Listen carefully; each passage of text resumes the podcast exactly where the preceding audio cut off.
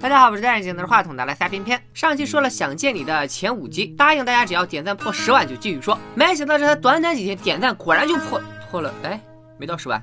不管了，忍不了了，今天就继续和大家说六到十集。我就不信你们连看十集的解说还是不入坑。上回咱们说到，二零一九年的黄宇轩魂穿到了一九九八年的陈玉茹的身体里，他误以为自己就是陈玉茹，把脑海中黄宇轩的记忆当成了梦，还把这个梦和李子维说了。当晚回到家，虽然不相信陈玉茹的鬼话，但李子维对性格大变的陈玉茹竟然有了一丝心动，而陈玉茹也又梦到了属于黄宇轩的恋爱画面。由于受伤需要休养，不用上学，韵如起床后就给晚上去陪酒的妈妈做了解酒茶，还分享起了好多自己闪酒的小妙招。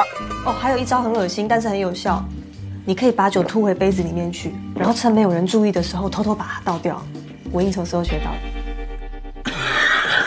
你应酬？你什么时候跑去跟人家应酬啊？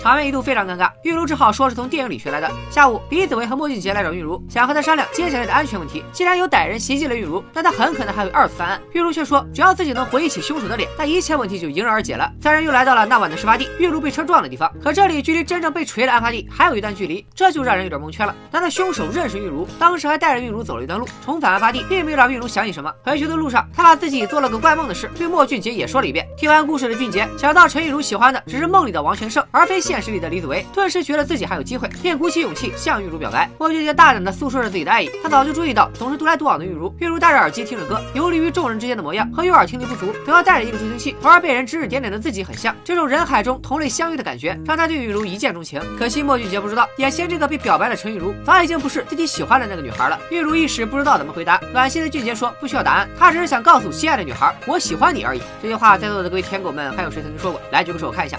回到家以后，玉茹把今天的事记在了日记里。随着身体慢慢恢复，她回到学校继续上课。放学后也常到舅舅的店里打工。莫俊杰和李子维有时间就来光顾，这些都被玉茹写在了日记里。那张玉茹在梦里看到的照片，也在之后的日子里真的被舅舅拍了出来。玉茹把照片洗了两张，把其中一张送给了李子维。这里出现了一个镜头，李子维和陈玉茹开玩笑，和之前王全胜对黄雨轩开玩笑的方式完全一样。日子就这样如流水般过着。之前玉茹打工时在店里睡着了，舅舅叫醒了她。突然店里来了两个警察，他们在袭击现场新发现了一个证物，一台助听器。这个助听器很明显是莫俊杰的，难道？袭击陈玉茹的就是莫俊杰，瞬间月如想起了被袭击时的一些记忆。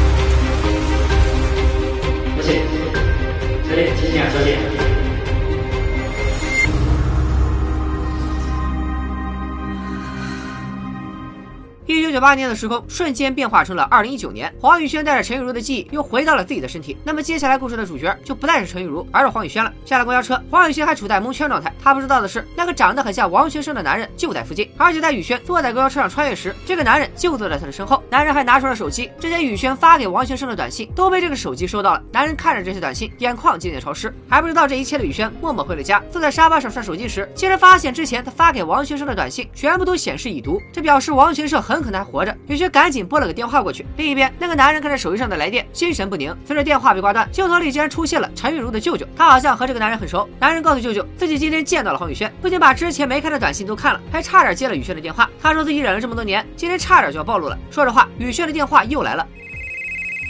你不接吗？这是找我的，是打给王全胜的。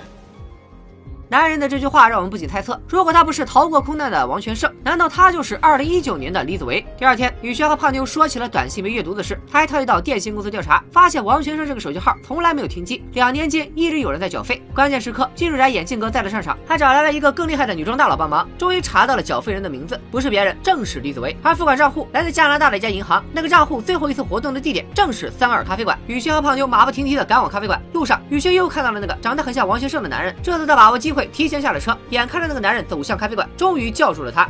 王全胜，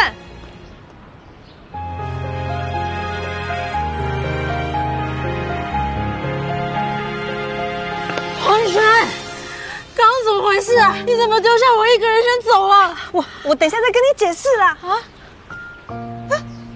我知道你们和我一样都想揍这个猪队友一顿。等宇轩追到咖啡馆，穿着风衣出现的却变成了另一个人。宇轩一直在店里等到打烊，临走前留下了自己的电话。宇轩走后，一直躲在里屋的那个男人终于出现了，原来是他把风衣借给了男生，有意避开和宇轩见面。晚上，宇轩准备吃点安眠药，他突然想到，会不会是安眠药的副作用导致自己总是做一些怪梦呢？第二天，宇轩去见了自己的心理医生，在诉说梦境时，宇轩一直在无意识的敲击着医生桌子上的那块石头，这块石头的特写似乎别有深意。当宇轩对医生说自己曾在梦里变成了一九九八年的陈雨茹时，医生的表情瞬间产生了一次变化。宇轩走后，医生拉上了窗帘，从一个隐蔽的房间里拿出了一个盒子，盒子里有一个笔记本，贴着很多高中女生一九九九年被害身亡的新闻简报。盒子里还有很多照片，拍的居然就是一九九八年的陈玉茹。这个医生的身份很可疑，难道他就是当年袭击陈玉茹的凶手？宇轩因为接到了三二咖啡馆老板的电话，从医生那里离开后就去了咖啡馆。宇轩和老板说起了自己的梦，这次老板透露了一些信息。他说外甥女玉茹在世时曾和他说过自己不是陈玉茹，而是来自未来的黄宇轩，只是这件事太荒诞，老板根本就不信。接着他拿出了玉玉茹以前的日记本，让宇轩带回去研究一下。令人意外的是，日记本里正是宇轩在梦里写下的文字，而且连笔记都一模一样。这表明那些都不是梦，而是真实发生过的现实。为了确认一下，宇轩想再穿越一次，根据之前穿越的经历，宇轩粗略总结出，想要穿越就要睡觉。可他在床上辗转反侧，就是穿不过去。宇轩又想起自己穿越还有个要素，就是要听屋外的《Last Dance》。可最后宇轩又觉得自己很可笑，放弃了尝试。由于最近工作状态欠佳，领导把宇轩叫到办公室单聊。当年宇轩去上海出差，王选手飞去找他，才会遭遇空难。所以这两年宇轩再也没有出差过，工作也不如两年前卖力。似乎内心总觉得是对王全胜有所亏欠。如今公司又有了出差上海的机会，去了就肯定能升职加薪。领导希望宇轩能把握这次机会，说不定可以就此从伤痛中走出来。宇轩听从了领导的建议，当夜就收拾起行李。在整理时，宇轩不小心把玉茹的日记本碰到了地上。他拿起日记本，却在本子的一页看到了一句话：“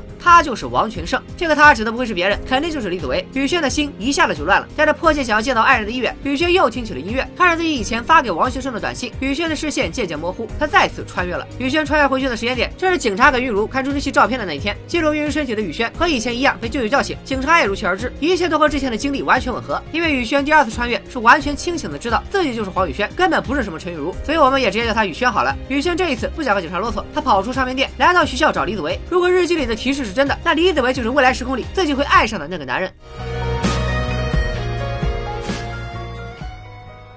我靠，那个学妹胸部也太大了吧！啊？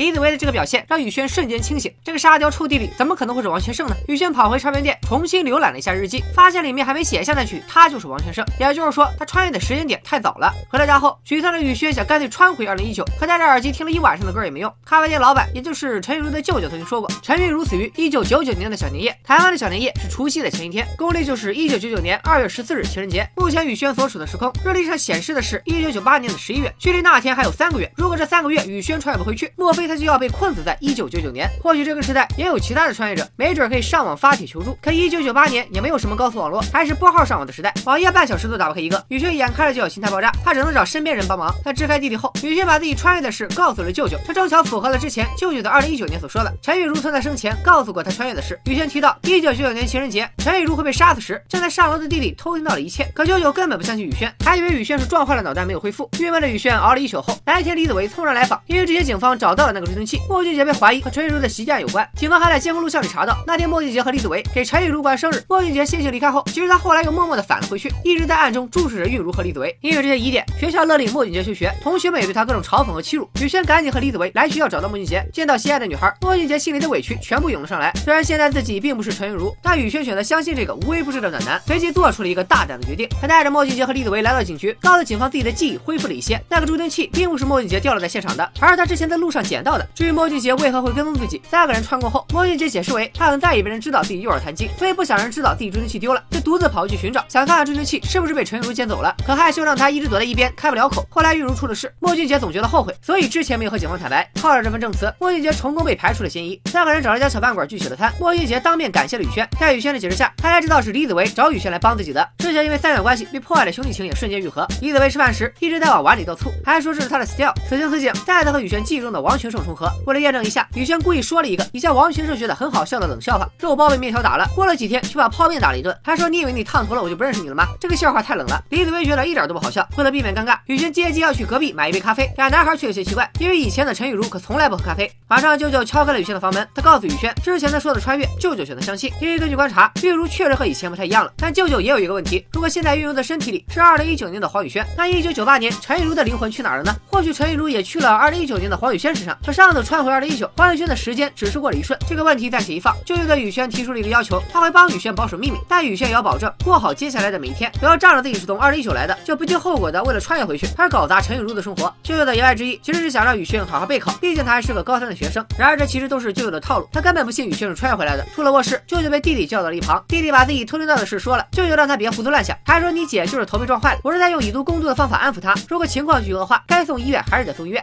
镜头一转，李子维正在家里吃泡面，他突然意识到了那个笑话的可笑之处。大哥，你的反正故事有多长啊？第二天，准备要好好当个高三学生的雨轩，第一场考试就迎来了完败。二十七岁的他，早就把十一岁学的知识全部还给了老师。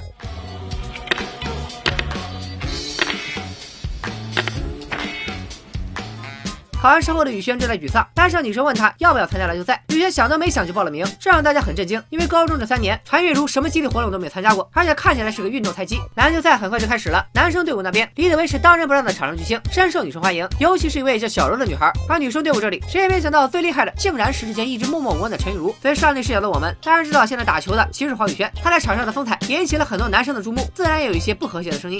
她就是那个怪咖学姐哦，嗯，我终于发现原来她这么漂亮。而且他笑起来的样子超级正。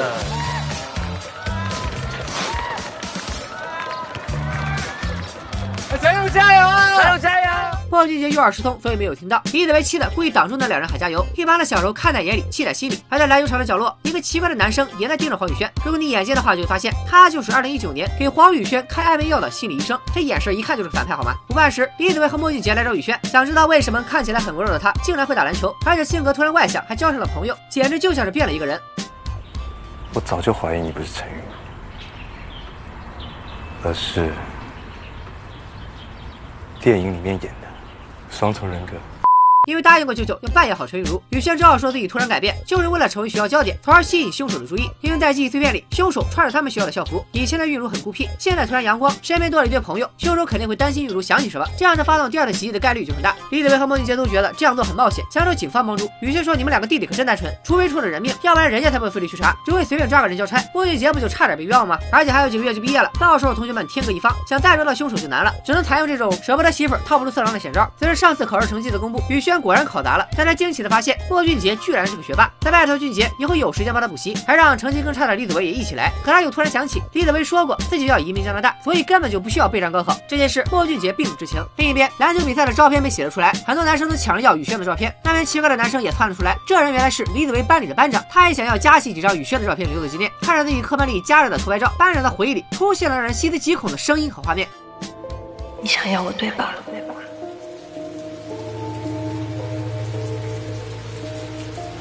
那就杀了我！只要你杀了我，我就是你的人。你想对我做什么，都随便你。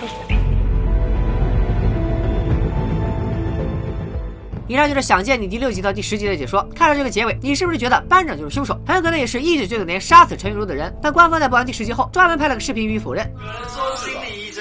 是变态，以后都不敢找心理。没有这样，不是这样子的，哎，这样子的，不是。请各位继续看下去，绝对不是这样，绝对不是这个样子。是不是更懵了？看来医生这部分的剧情还有翻转。另外，虽然我解说里没提，但其实，在剧集里，黄宇轩穿越到一九九八年以后，陈雨茹确实没有相对穿越到二零一九年，她还在自己的身体里，只是她被关在一个蓝色的房间里，房间的外墙上都是黄宇轩和王学胜的记忆片段。这个细节是不是暗示着后面的剧情里，陈雨茹可能记下黄宇轩的记忆，在未来也穿越一把代替黄宇轩呢？一切的疑问让我们留着后面揭晓。毕竟整个想见你的故事还讲了不到一半。还有个小彩蛋也和大家聊聊，上期我说过，男主许光汉参演过周杰伦三点二版的 MV，而女主柯佳燕也曾在周杰伦疯的 MV 里出演过。这对西城情侣在戏外还有这样的缘分，不得不说周杰伦的魔力真是可怕。当然了，五百也很可怕。我都单曲循环半个多月了。老规矩，我的填空速度取决于你们对这个视频的三连手速。如果这些视频的收藏数能达到两万，两天之内我就继续给大家再更新一期想见你。最后祝大家春雨顺利，站站都有座，到哪哪顺风，早点到家和亲人团聚。咱们下期再见，拜了个拜。